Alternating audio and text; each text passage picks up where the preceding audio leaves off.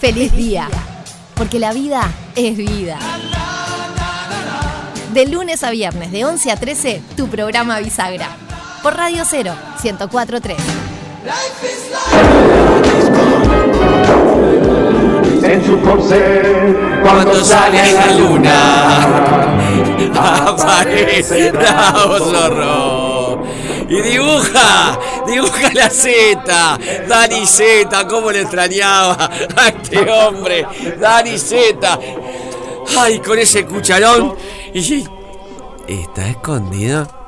Se ve acá el cucharón de Haaland que tiene. Tiene cucharón. Está ahí, mirá. Entre el horno y el microondas que está arriba en la cocina. ¿Por qué se esconde? ¿Por qué se esconde?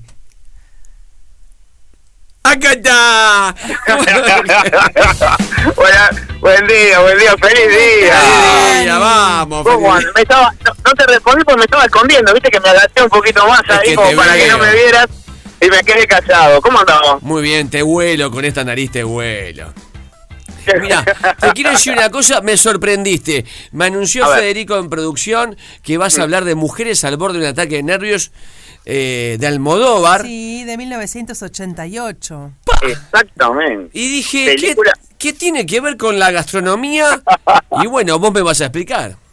No yo, te, yo voy a explicar, te voy a explicar, pero debemos reconocer y públicamente que esta idea fue del señor Montero que la tiró ayer Bien. que para, para, para poder charlar sobre este tema, que realmente estaba muy bueno y la verdad que a mí, honestamente, se me había pasado esta película porque en realidad estamos en- a frente a una de las grandes películas españolas, ¿no? Sí. 1988, de uno de los grandes o mejores directores del cine, como es el señor Pedro Almodóvar. Carmen Maura.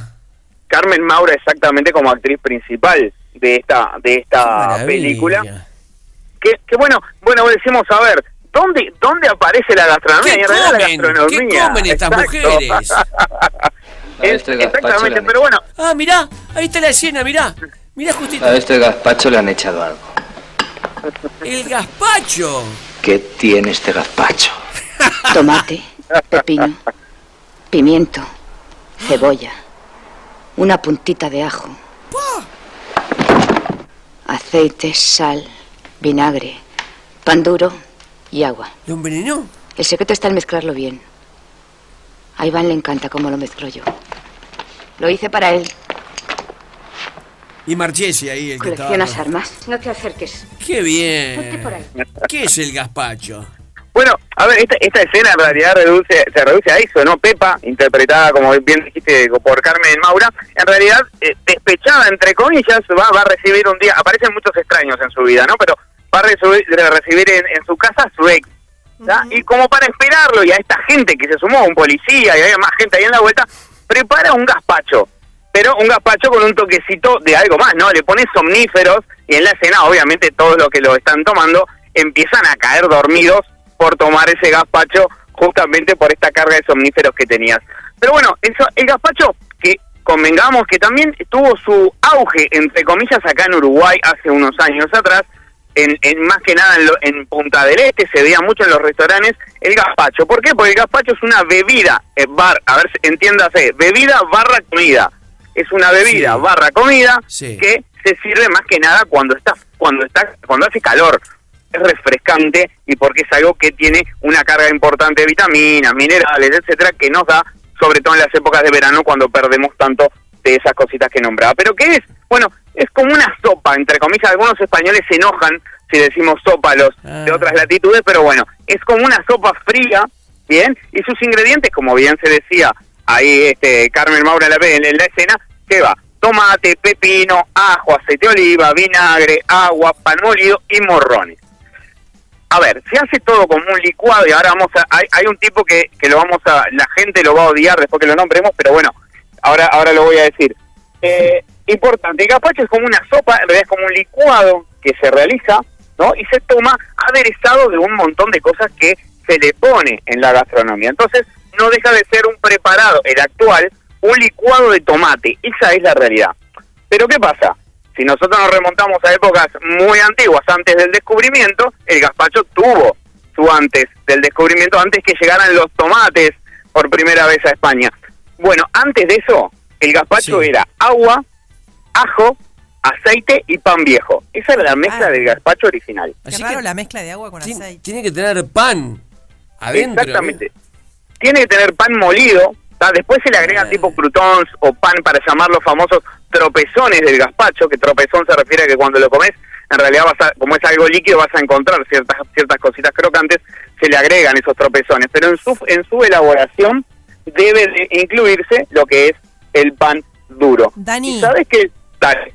¿Por qué dijiste bebida barra comida? ¿Cómo se definiría Bueno. comida y, y qué dejaría de ser bebida? ¿Cuando tiene elementos salados? ¿Cuando tiene verduras? O sólidos. ¿O sólidos? Exactamente. Más que nada, cuando nos referimos a una comida fun- fundamentalmente, nos, nos referimos a algo más sólido, algo que tenga, por ejemplo, las sopas en una época, de la del más que nada de la cocina clásica francesa, las sopas no estaban vistas como un plato principal o como una comida, cosa que sí, la, el sal- la, la- la sopa puede por sí sola ser un plato principal. Pero el, el estilo del gazpacho va más a servírselo en un vaso muchas veces y tomarlo y ese le da el toque de bebida. Pero también sirve como una entrada, como un aperitivo y muchas veces, vieron que yo decía hace unos, unos instantes de los tropezones. Depende de los tropezones que le agreguemos a ese gazpacho, hasta podría llegar a transformarse en un plato principal. Claro, te voy a dar un dato para que lo utilices. A ver. En inglés se dice eat soup y nosotros Eat soup. decimos drink soup. O sea, nosotros decimos tomar sopa. Claro, comer en la inglés sopa. se dice comer la sopa porque ellos consideran que es comida y que es sólido de alguna manera. Exactamente, exactamente. Pero bueno, lo que lo que les decía, que hay una persona que se llama Herbert Johnston. ¿Lo sintieron alguna vez nombrar? No. Herbert Johnston. No. No, No, ¿quién bueno, es? en 1908 fue una de las personas más odiadas en el mundo y más queridas por otras. ¿Por qué? Porque fue quien inventó la licuadora. Bien, y ahora van a decir, ¿pero qué está diciendo Dani? Bueno, en 1908 Herbert John- Johnston inventa por primera vez la licuadora, años después llega e invaden los mercados mundiales. Pero antes de eso, el gazpacho se tenía que hacer con la técnica de majado. ¿tá? La técnica del majado era en un recipiente muy parecido a un mortero, se iban incorporando primero el Ah. ajo con la sal, se hacía una pasta, después se agregaba el aceite de oliva, tal cual hacemos la mayonesa casera, de forma muy lenta, después los tomates, etcétera, etcétera, y era un proceso que llevaba tiempo y requería de cierta técnica. Y para eso existían personas especializadas que se llamaban los gazpacheros. El gazpachero. Exactamente, Gazpachero de tu dormilleros vida. también. El gazpachero de tu vida, El gazpachero de tu vida. Claro. Bueno, pero a raíz de Herbert Johnson y el invento de la licuadora que tantas cosas nos solucionó, esa técnica del majado y el gazpacho clásico se dejó de, de utilizar, pasando, hoy queremos hacer un gazpacho en casa, agarramos todos los ingredientes, los ponemos a la licuadora, los licuamos, los servimos con un poquito de hielo y tenemos un gazpacho más moderno, si se quiere, pero bueno, un gazpacho también que gracias a este invento de la licuadora se perdió un poco la técnica Y tradicional. en de hacerlo. España, Dani, si, si vas a hacer una cena de varios pasos, ¿en qué lugar eh, y antes y después de qué va el gazpacho?